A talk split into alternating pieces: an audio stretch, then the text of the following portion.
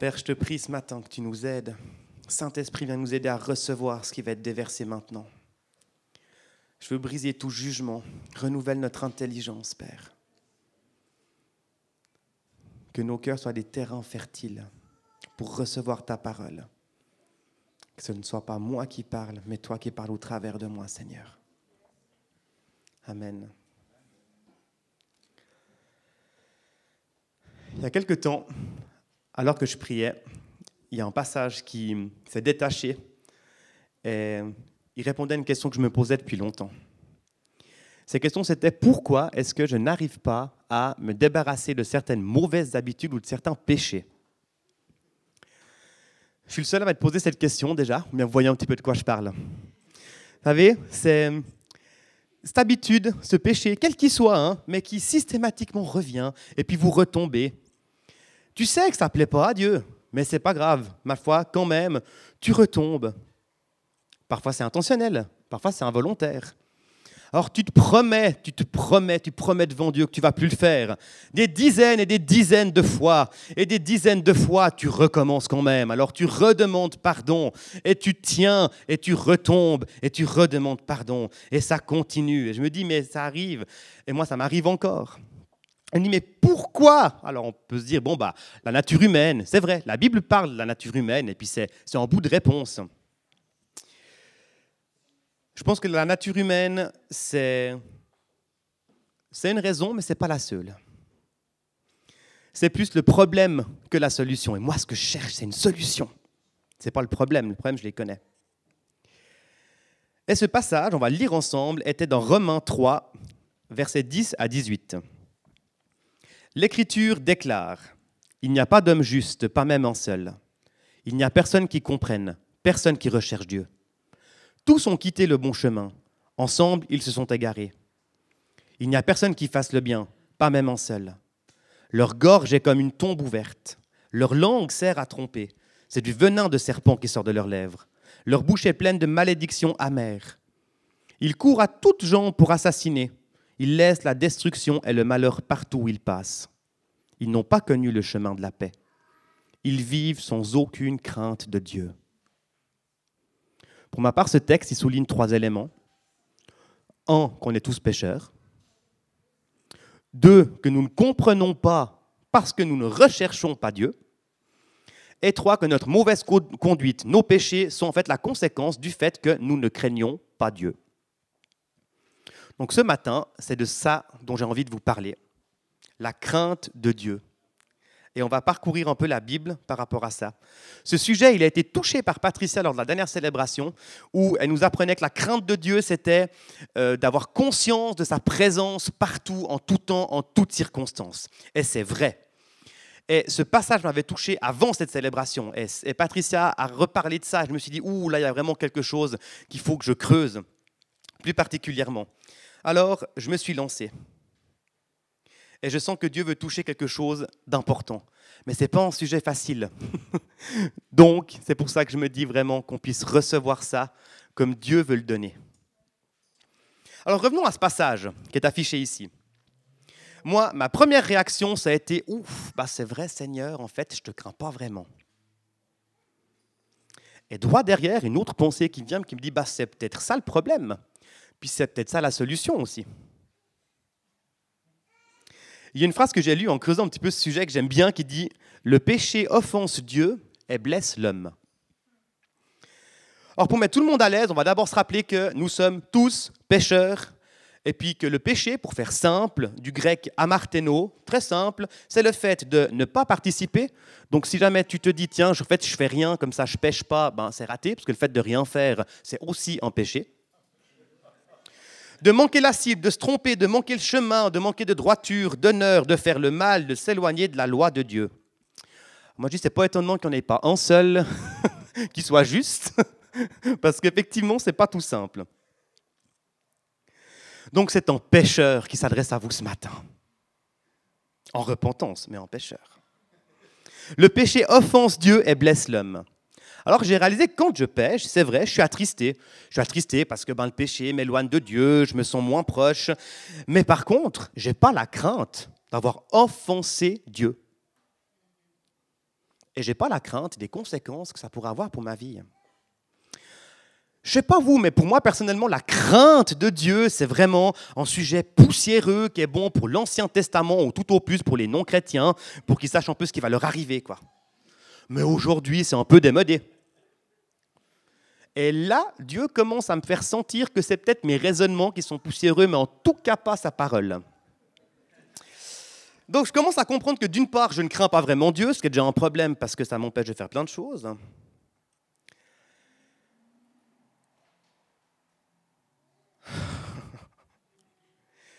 Et que ça, c'est en même temps le problème, mais c'est aussi, comme j'ai dit au début, la solution. Alors voilà un bout de réponse, mais qui soulève plus de questions que j'en avais avant. C'est comme ça avec Dieu. Tu as déjà essayé de creuser? Mon Dieu. Donc, j'étais très motivé à creuser, je l'ai fait, plein de questions, mais je suis très heureux de pouvoir modestement vous partager ce que j'ai amené. Pourquoi? Parce que Dieu a mis sur mon cœur quelque chose qui dit qu'en fait, c'est bon pour moi, c'est bon pour l'individu, mais je crois vraiment que cette non-crainte de l'éternel est quelque chose qui touche aussi l'Église, pas que l'individu. Et on va voir pourquoi. Un petit peu de définition.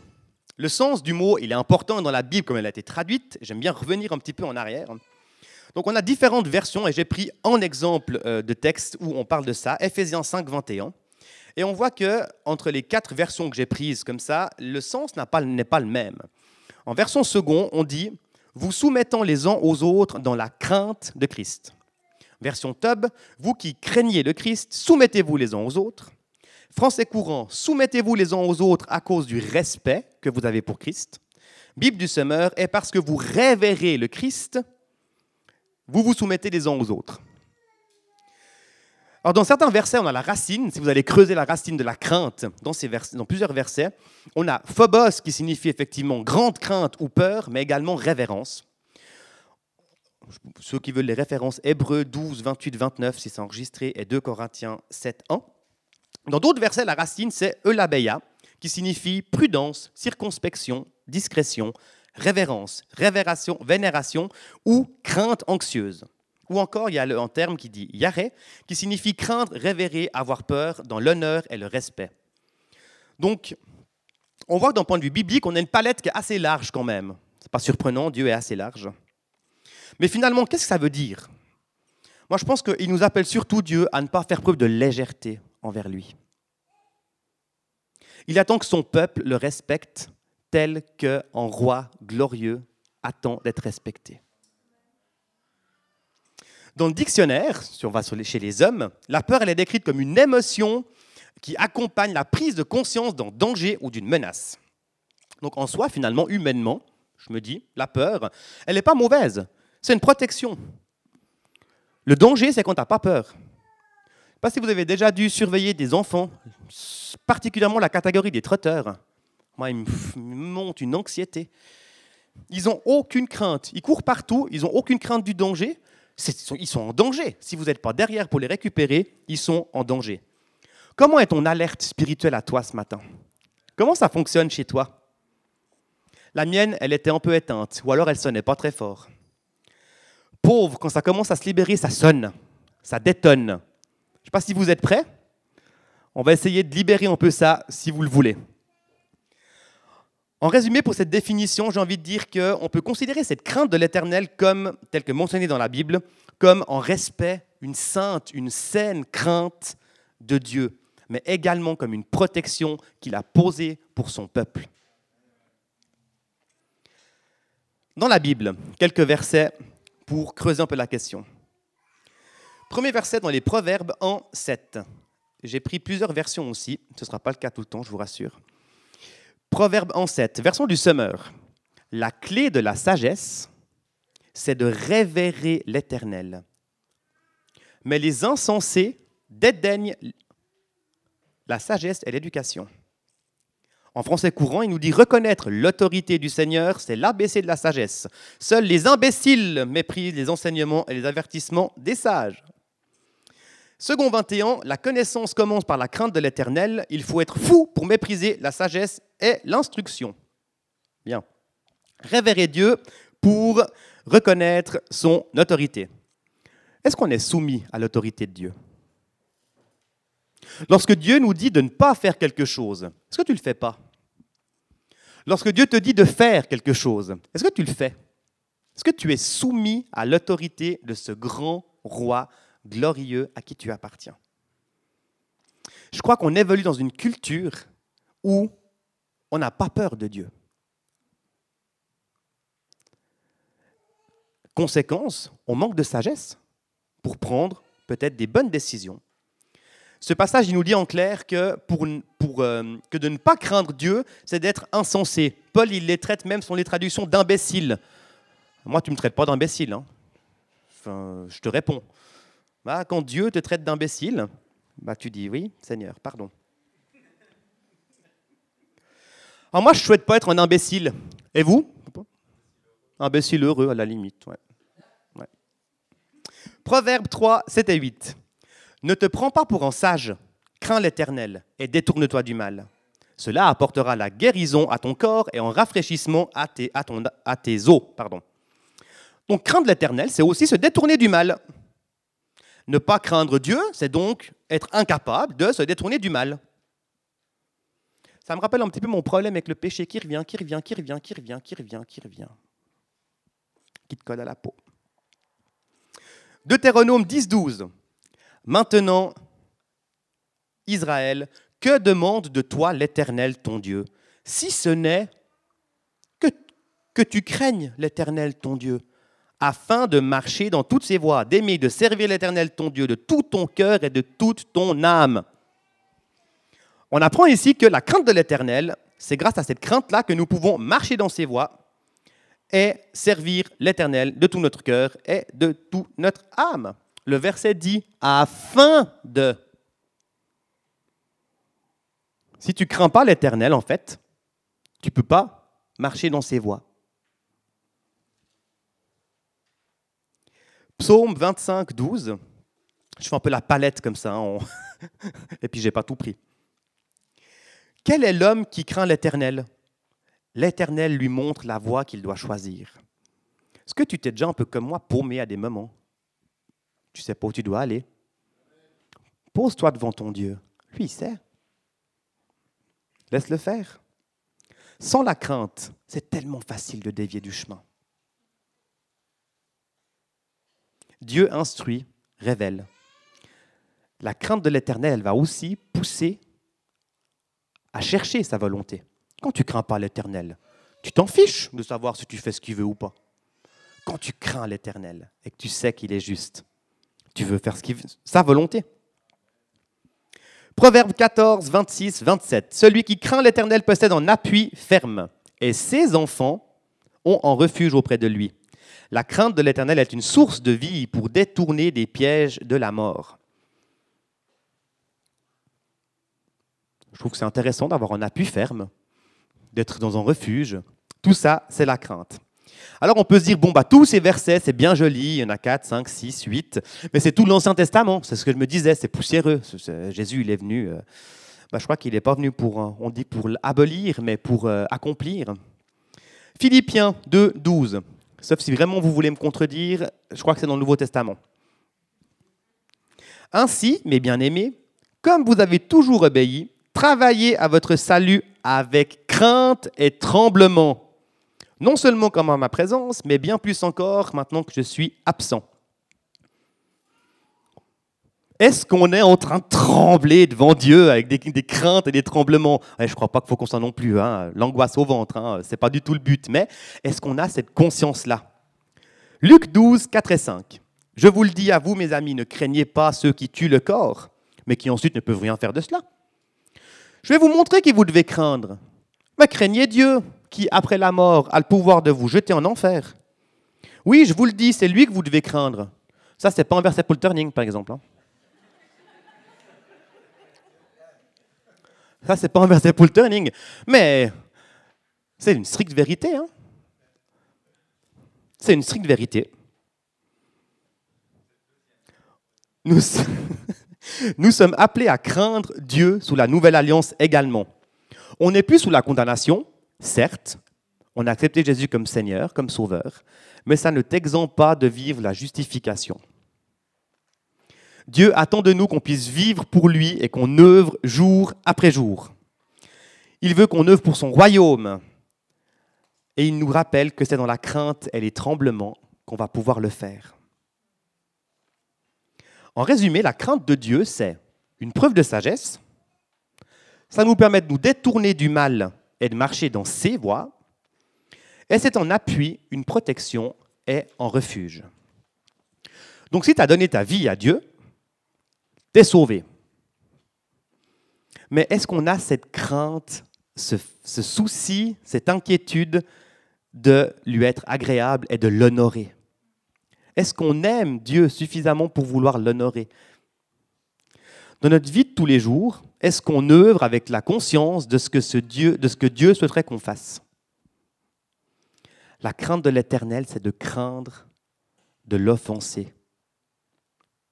C'est de craindre de s'éloigner de lui, c'est de craindre de le perdre.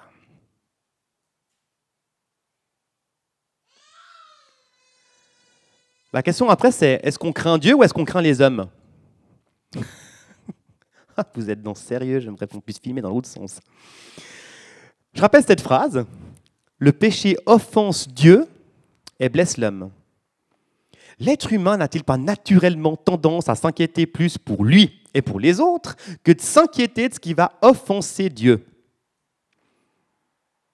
Que vont penser les gens? Qu'est-ce qu'ils vont dire? Attention, hein, c'est bien, tu peux te cacher des hommes, mais tu ne peux pas te cacher de Dieu. Alors comme je le disais, moi j'ai vite réalisé que je craignais pas vraiment Dieu. Ça, c'était rapide. Et je lui ai demandé, mais concrètement, alors comment je peux faire pour que je puisse te craindre? Non, pas tout de suite. Concrètement, comment, comment est-ce que, pourquoi est-ce que le craindre me rendrait meilleur? Et puis, j'ai senti l'esprit qui m'a répondu assez rapidement en me disant, ben voilà, tu es dans ton travail, qu'est-ce qui se passe? Comment tu veux faire ça? Moi, avec mon directeur, je m'entends bien. C'est une personne avec qui on est, on est proche, on discute facilement, on se respecte, on s'apprécie. Mais pauvre s'il me fait une remontrance. Je bouge pas une oreille, je me soumets et il va pas me prendre l'idée de recommencer. Je sais pas comment vous êtes vous avec euh, l'autorité, mais euh, parce que j'ai peur des conséquences et parce que je veux pas le décevoir. Alors vous allez me dire, bon, ben, c'est normal, c'est ton directeur, tu vas te faire virer, c'est un peu logique. Mhm. Puis le patron de l'univers, tu t'en inquiètes pas? Ah, le patron terrestre, là, la crainte et les tremblements. Hein. Il y en a qui aiment bien d'ailleurs faire trembler leurs employés. Pas mon cas, mais est le patron du, le patron du ciel? Qu'est-ce qu'on en fait?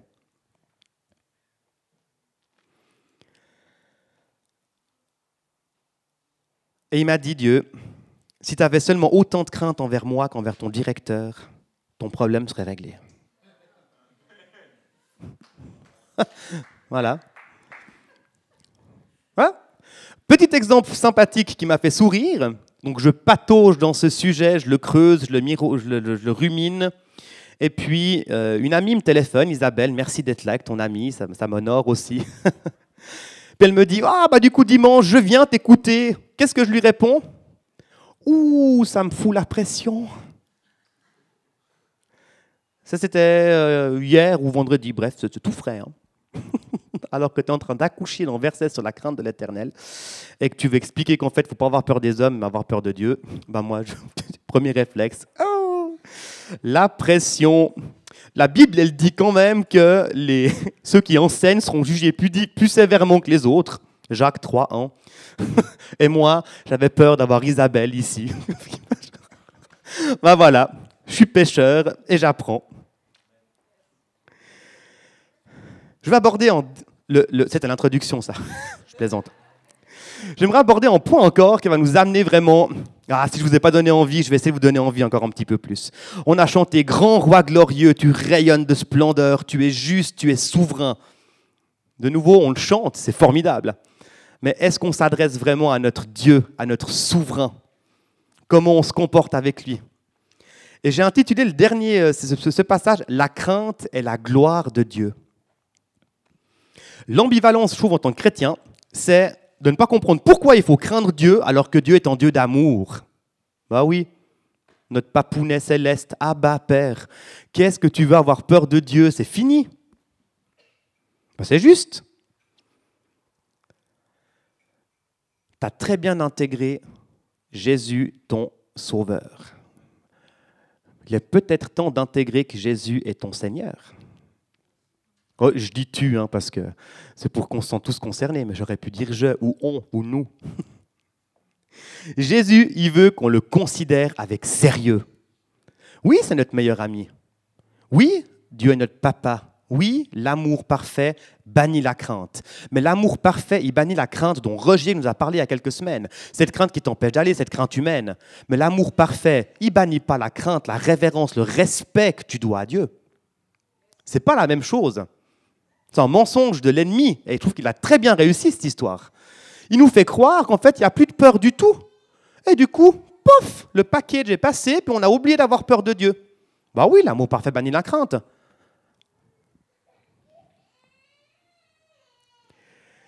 Moïse a très probablement, vous me dites qu'est-ce que je vais planter Moïse là au milieu, vous allez voir. Moïse a très probablement été en des plus proches de Dieu. Il l'a vraiment contemplé face à face. Il a contemplé sa gloire.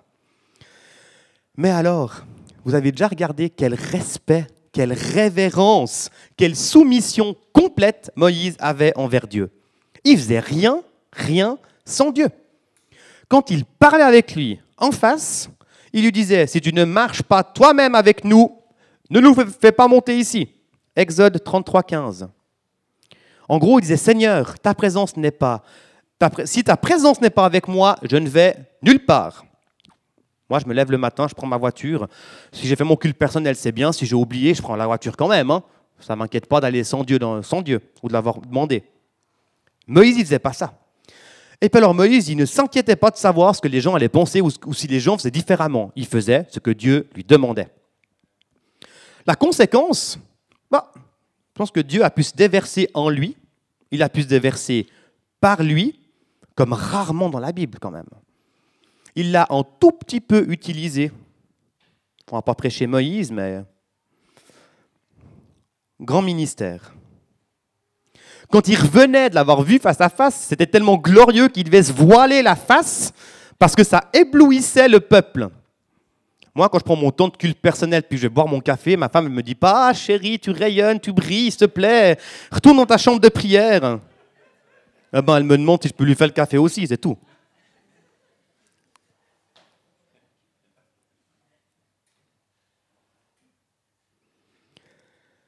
Alors, la question que je te pose juste ce matin, c'est est-ce que tu veux ça?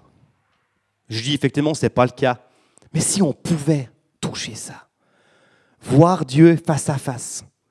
Certains l'ont vu, hein, je ne veux pas dire qu'on le mais vous voyez ce que je veux dire De vivre cette relation-là. Et Moïse, qui vivait ça, moi, il, me fait mourir de rire. déjà, Moïse, je rappelle juste au tout début, c'est comme celui que Dieu a pris par le buisson ardent, qui a voulu lui dire vas-y. Moïse a tenté de discuter. Il s'est pris, je crois, la première chasse de Dieu euh, vraiment sympathique, où, où, Dieu lui a très gentiment dit mais c'est qui le patron ici? Hein, Je paraphrase un petit peu, mais c'était ça. Après, il a filé droit. Je pense qu'il savait à qui il avait affaire. Moïse, il voit ça, et puis un jour, il est, je crois qu'il est sur la montagne, c'est en doute maintenant. Et puis il lui dit, Seigneur, fais-moi voir ta gloire. Parce qu'il ne l'a pas encore vu. Il rayonne quand il redescend, le gars. Et puis il lui dit encore, Seigneur, fais-moi voir ta gloire. Je lui dis, en fait, tu peux pas être rassasié de Dieu. Tu veux toujours plus. Toujours plus. Et Dieu, il lui dit, ok, je vais me montrer à toi, mais je vais te planquer dans un rocher. Je vais mettre la main et puis, je vais passer, puis tu pourras juste guigner mon dos, parce que si tu vois plus, tu vas y rester. Exode 33, 18, 23. Incroyable, Moïse. On connaît tout ce qui s'est passé après. Voilà, les amis, ce qu'il se passe quand tu crains Dieu, quand tu lui donnes sa juste place.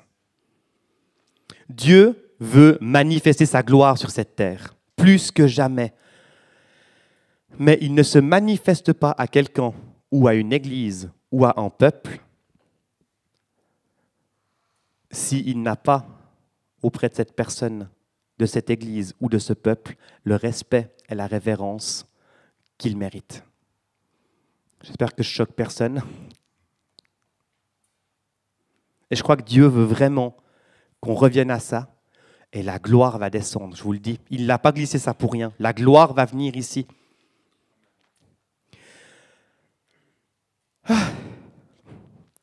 Dans le Nouveau Testament, j'ai choisi un passage que j'ai divisé en deux. Acte 5, versets 1 à 16. Première partie.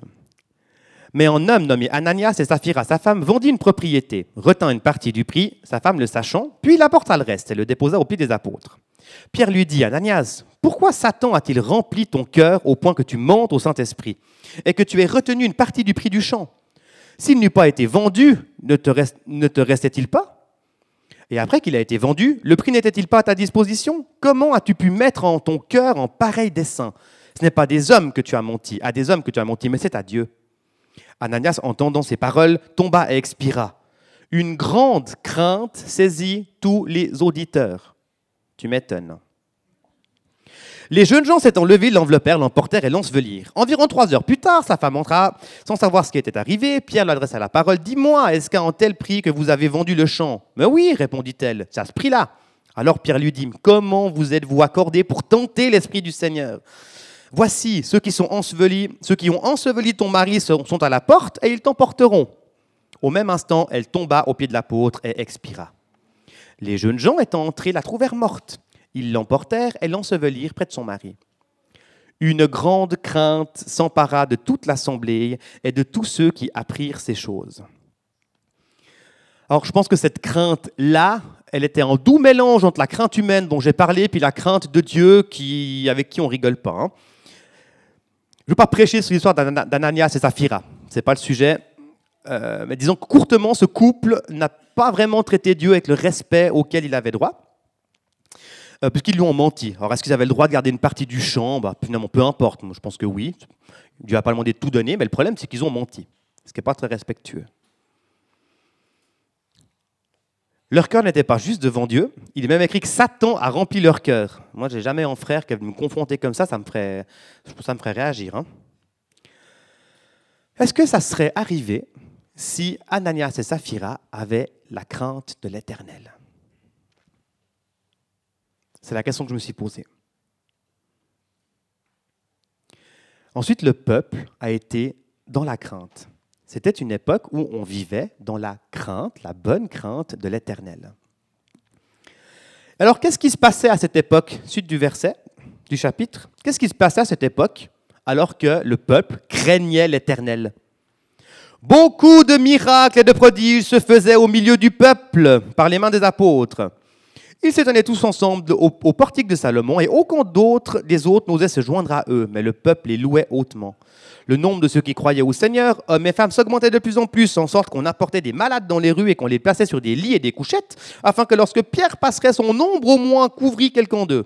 La multitude accourait aussi des villes voisines à Jérusalem, amenant des malades et des gens tourmentés par des esprits impurs, et tous étaient guéris. Beaucoup de miracles et de prodiges se passaient. Est-ce qu'on veut voir ça ici? La gloire de Dieu va se déverser lorsqu'on aura réussi à lui rendre sa juste place. Quelle grâce, la gloire de Dieu sur terre. Moi, je veux voir ça ici, dans les rues, dans nos familles, dans nos travails. Pourquoi est-ce qu'aujourd'hui on ne voit plus ça? Bah, Je pense qu'on n'a plus la même crainte. La grande question, c'est est-ce qu'on veut voir sa gloire pour craindre, comme le peuple qui a dû voir Ananias et Saphira mourir? Ou est-ce qu'il faut craindre pour avoir accès à sa gloire? Alors, avec cette question-là, que j'avais déjà avant, hein, je me préparais le matin et puis oh, j'étais sous la douche. Voilà, ceux qui sont visuels, pitié, euh, attention. et j'étais sous la douche et puis, j'étais en train de prier pour ça, mais Seigneur, ta gloire, la gloire, la crainte, la crainte, la gloire. Puis je dis, mais Seigneur, vas-y, je veux avoir peur de toi, montre-moi ta gloire. La réponse, elle est tombée directe. Dit, bah, cherche ma face. Prends du temps pour moi. Je me suis senti là, j'étais ridicule. Je dis, mais mon gars, mais tu es en train d'essayer de. Tu demandes à Dieu d'ouvrir les cieux, de voir sa gloire. Tu as 10 minutes, tu dois partir au bureau, tu es en train de te doucher, tu vas prendre ton café puis partir. Mais non, Non, ce n'est pas comme ça que Dieu déverse sa gloire. Et d'ailleurs, ce n'est pas le respect. C'est pas insert coins, tu mets deux balles, puis ton truc il tombe.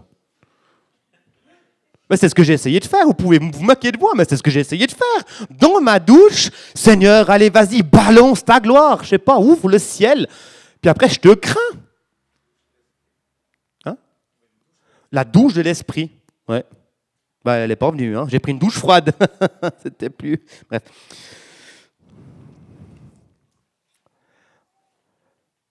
J'arrive à la fin. J'espère que je ne vous ai pas assommé. Ce que j'ai vraiment ressenti en faisant tout ça, en réfléchissant et en priant pour ça, c'est que Dieu me rappelle que je dois me mettre en route pour le chercher. Et si je me mets en route pour le chercher, je le trouverai. Deutéronome 4, verset 29.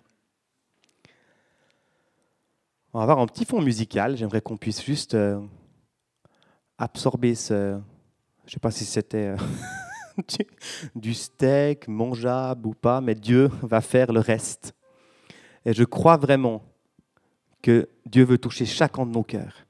Et que comme Moïse a dit, Seigneur, fais-moi voir ta gloire. Je pense que personne ce matin, et moi le premier, ne peut se dire, c'est bon, je la vois ta gloire. Moïse lui-même, qui discutait en face de lui, lui a demandé, fais-moi voir ta gloire. On peut toujours avoir plus. Tu n'es jamais au bout. Il y a une phrase qui dit, la crainte se ressent avant de prendre une mauvaise décision. Et la peur, elle vient après. Ma prière ce matin, c'est qu'on puisse être dans la crainte, mais qu'on n'ait plus jamais peur, parce qu'on prend les bonnes décisions. La crainte de Dieu, c'est une protection. Elle est bienveillante c'est quelque chose grâce auquel on peut être et on peut rester dans ses voies, dans le chemin que Dieu a prévu. Dieu a prévu un chemin pour toi et ce chemin est rempli de sa gloire. Dieu a prévu un chemin pour toi et ce chemin est rempli de sa gloire. C'est par cette crainte, cette révérence, ce respect envers Dieu que nous allons voir sa gloire. Elle va se manifester, je le proclame, dans ton cœur, dans ta vie, dans ton Église et dans les villes et dans le pays